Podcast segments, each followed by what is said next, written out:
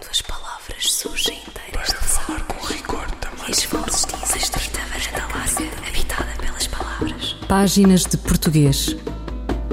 Um programa de José Manuel Matias, realizado pela Universidade Autónoma de Lisboa. Uma estrita varanda larga, habitada pelas palavras. Para falar com rigor da máquina do mundo. Quando as palavras surgem inteiras das águas e as vozes dizem os nomes na casa da língua.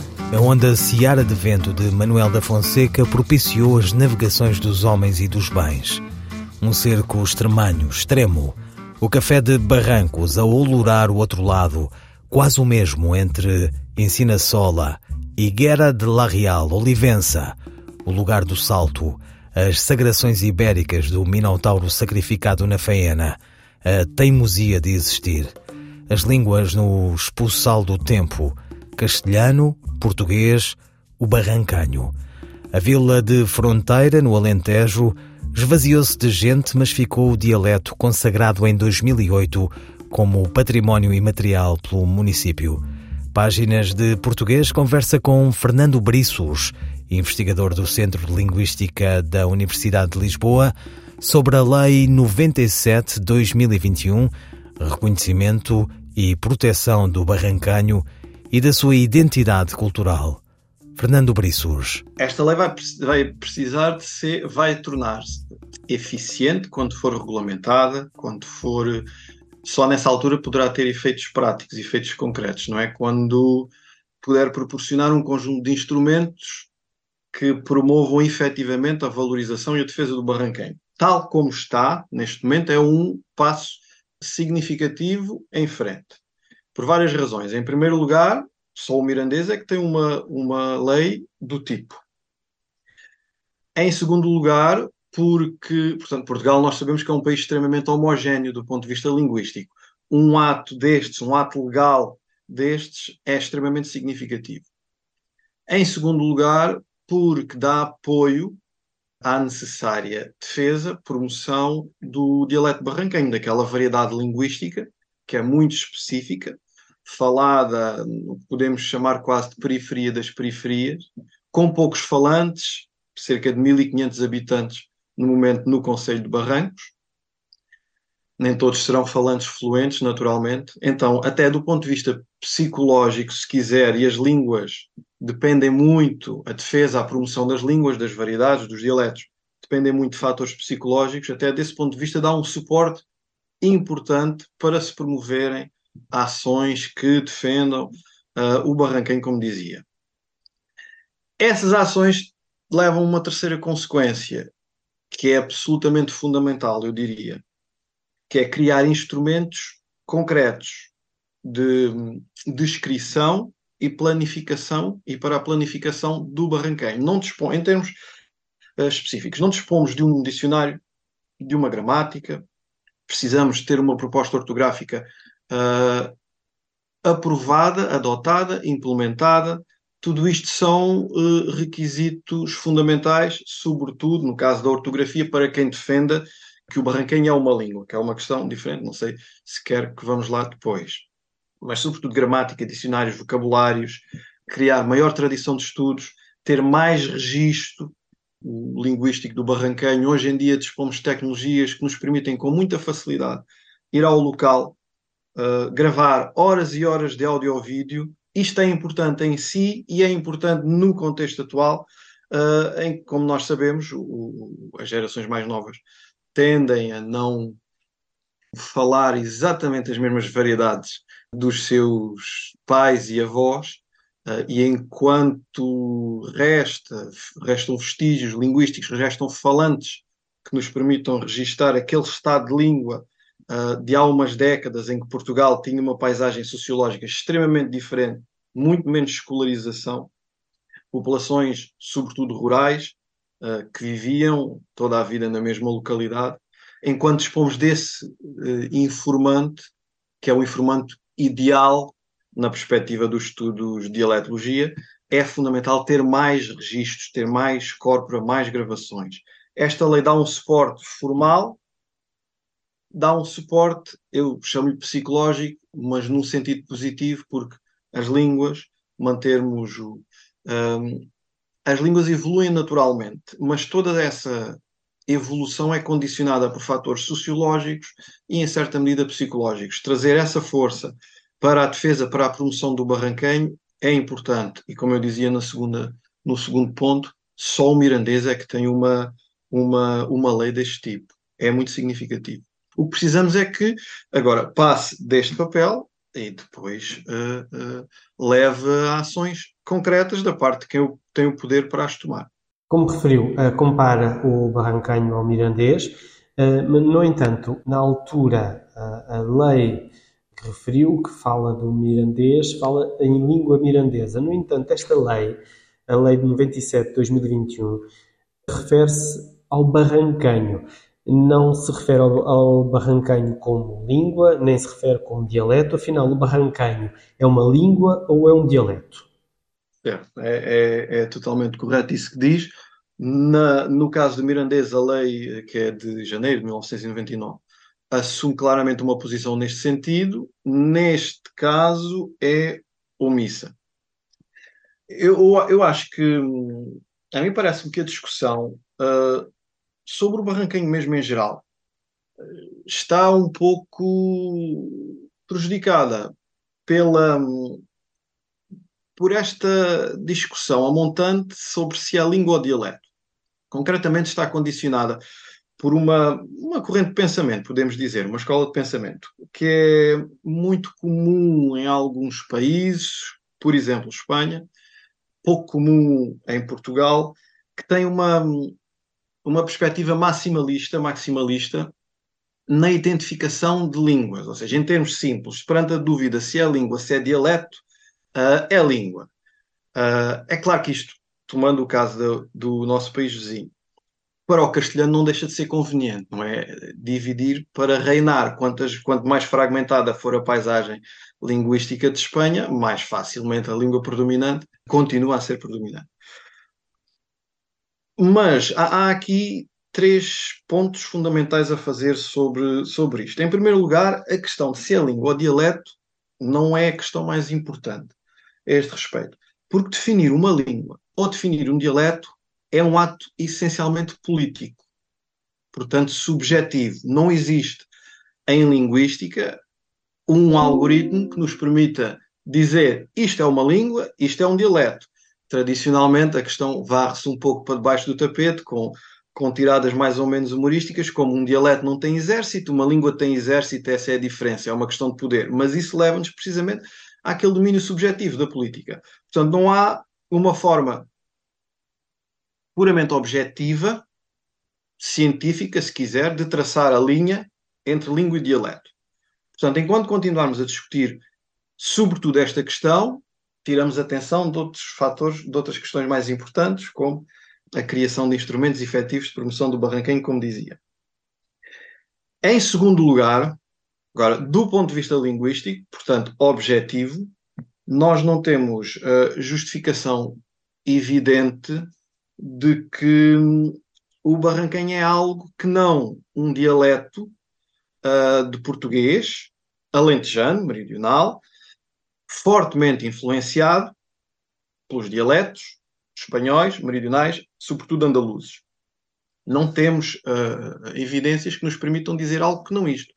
Uh, evidências fortes, incontestáveis.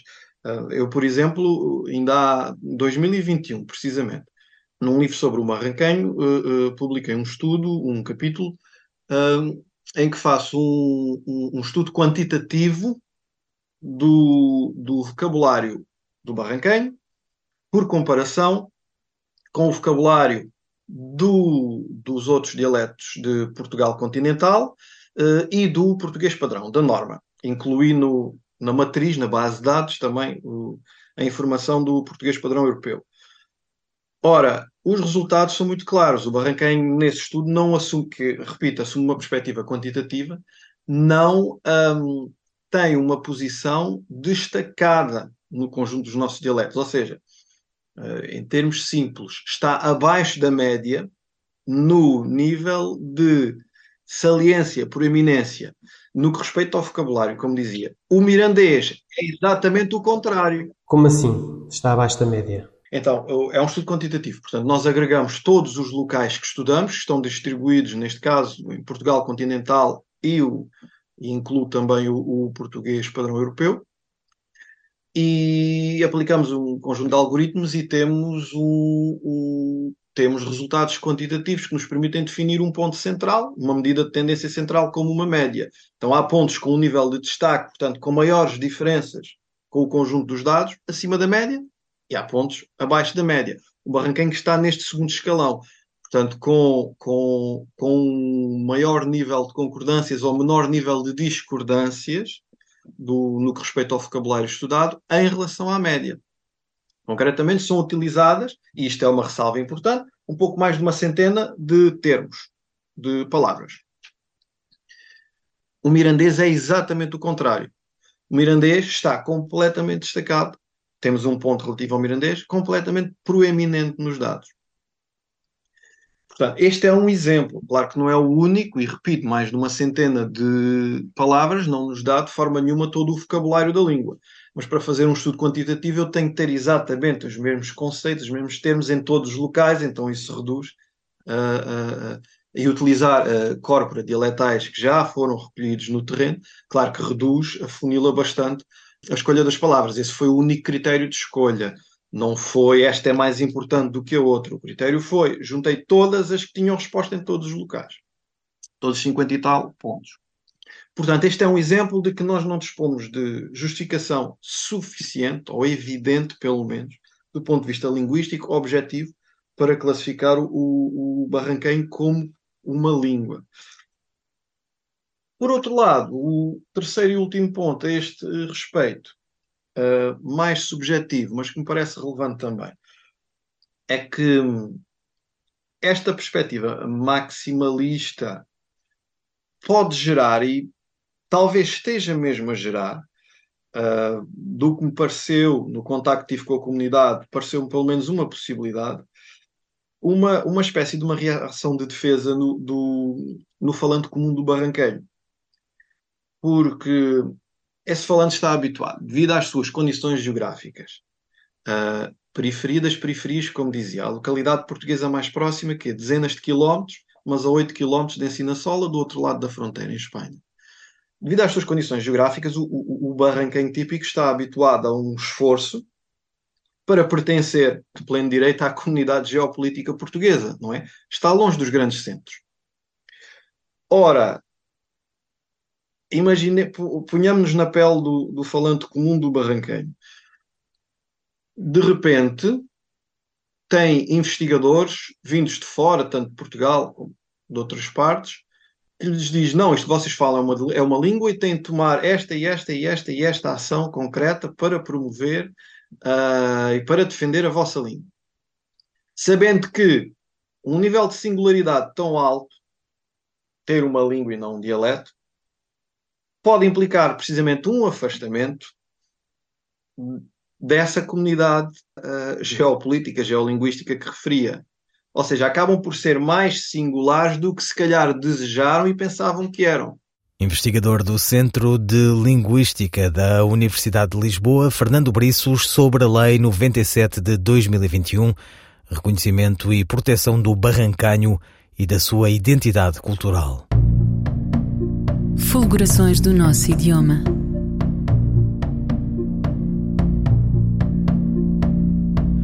A crónica de Ana Sousa Martins esta semana sobre a ciberescola e o ensino do português língua não materna. A Ciberescola é o nome de um projeto de ensino e é também o nome de uma plataforma de materiais interativos, www.ciberescola.com. A Ciberescola, enquanto projeto de ensino de português língua materna a alunos estrangeiros no ensino público português, iniciou-se em 2011 com a assinatura do protocolo com a Direção-Geral de Educação e, portanto, já conta com mais de 10 anos. É, e tem como objetivo, primeiro, suprir a carência verificada, clara, de um ensino individualizado, intensivo e especializado a alunos falantes não nativos do português na prática, como é que o projeto funciona? Alunos estrangeiros de 24 agrupamentos de escolas espalhadas uh, pelo país têm aulas via Zoom com um grupo de professores especializados em ensino do português língua na materna ou língua estrangeira.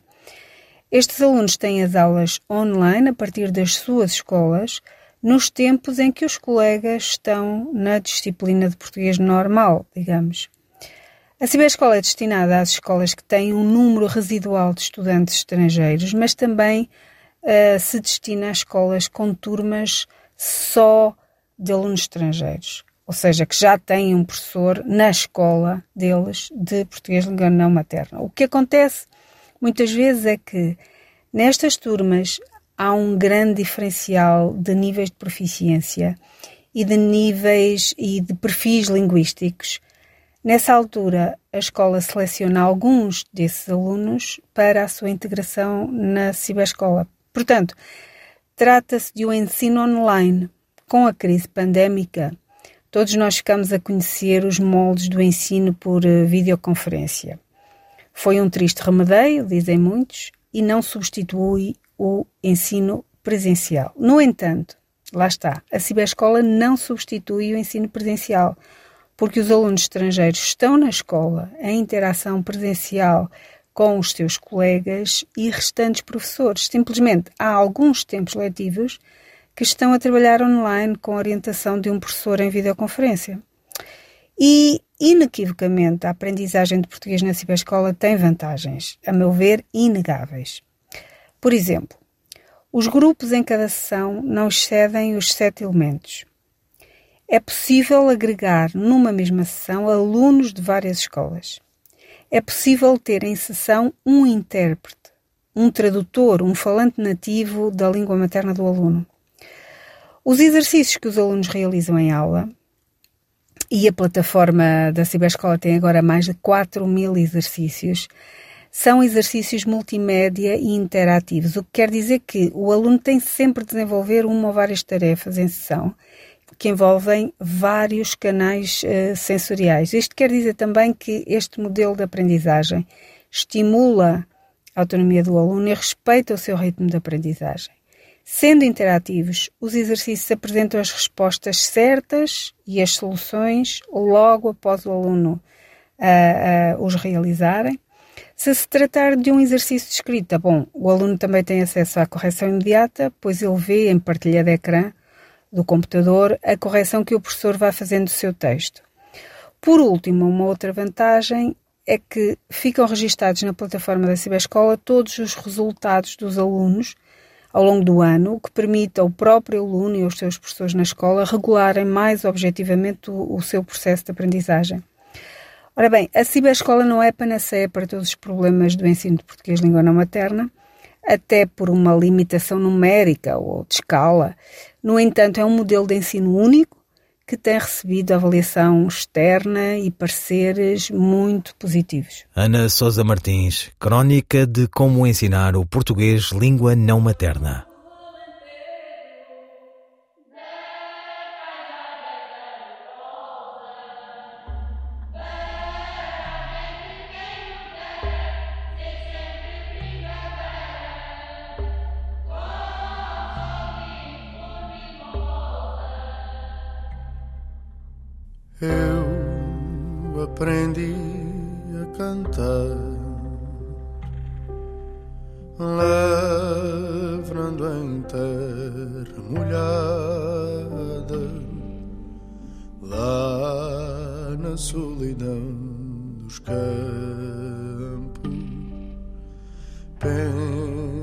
Pensando em ti, minha amada.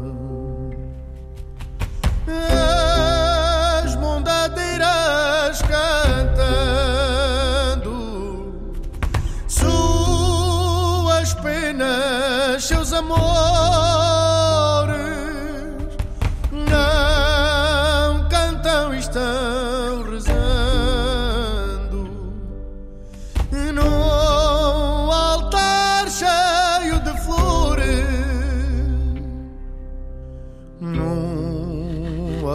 Cheio de flores, cada uma é um desejo. Os os anjinhos são pastores. A capela valentã.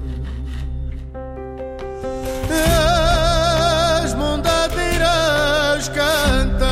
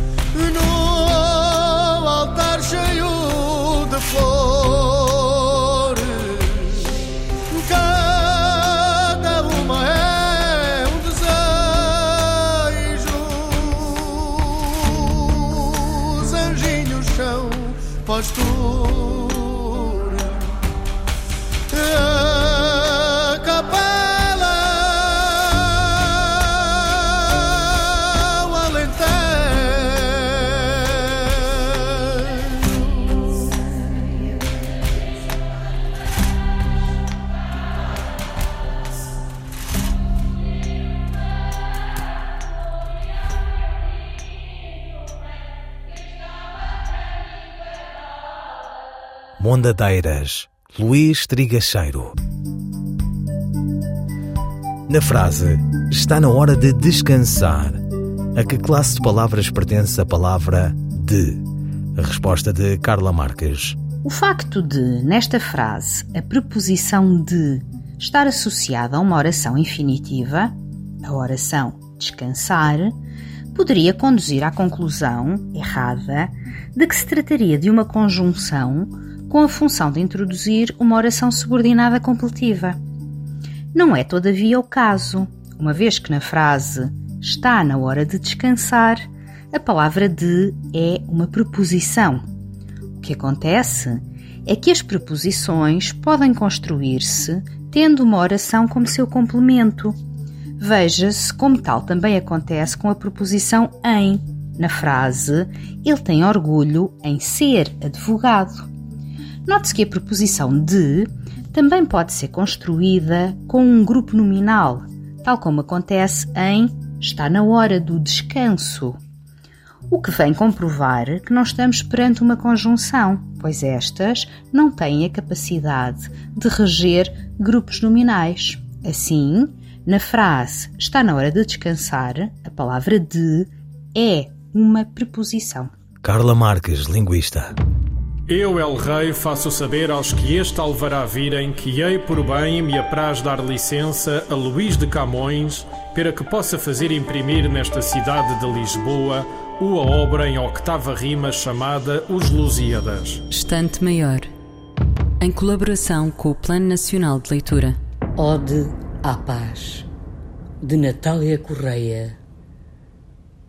Pela verdade, pelo riso, pela luz, pela beleza, pelas aves que voam no olhar de uma criança, pela limpeza do vento, pelos atos de pureza, pela alegria, pelo vinho, pela música, pela dança, pela branda melodia do rumor dos regatos, pelo fulgor do estio, pelo azul do claro dia, pelas flores que esmaltam os campos, pelo sossego dos pastos, pela exatidão das rosas, pela sabedoria, pelas pérolas que gotejam dos olhos dos amantes, pelos prodígios que são verdadeiros nos sonhos, pelo amor, pela liberdade, pelas coisas radiantes, pelos aromas maduros de suaves outonos, pela futura manhã dos grandes transparentes, pelas entranhas maternas e fecundas da terra, pelas lágrimas das mães a quem nuvens sangrentas arrebatam os filhos para a torpeza da guerra. Eu te conjuro, ó paz, eu te invoco, ó benigna, ó santa, ó talismã contra a indústria feroz. Com tuas mãos que abatem as bandeiras da ira, com o teus conjuro da bomba e do algoz, abre as portas da história. Deixa passar a vida. Um poema de Natália Correia, na voz da atriz Maria Henrique. A autora de uma estátua para Herodes foi uma das mais influentes personalidades da literatura e da vida cultural portuguesa da segunda metade do século XX. Açoriana, poeta e dramaturga, ensaísta, polemista, com presença marcante nos jornais e na televisão. Natália Correia cunhou, como se faz com as moedas, duas palavras: mátria e poeta.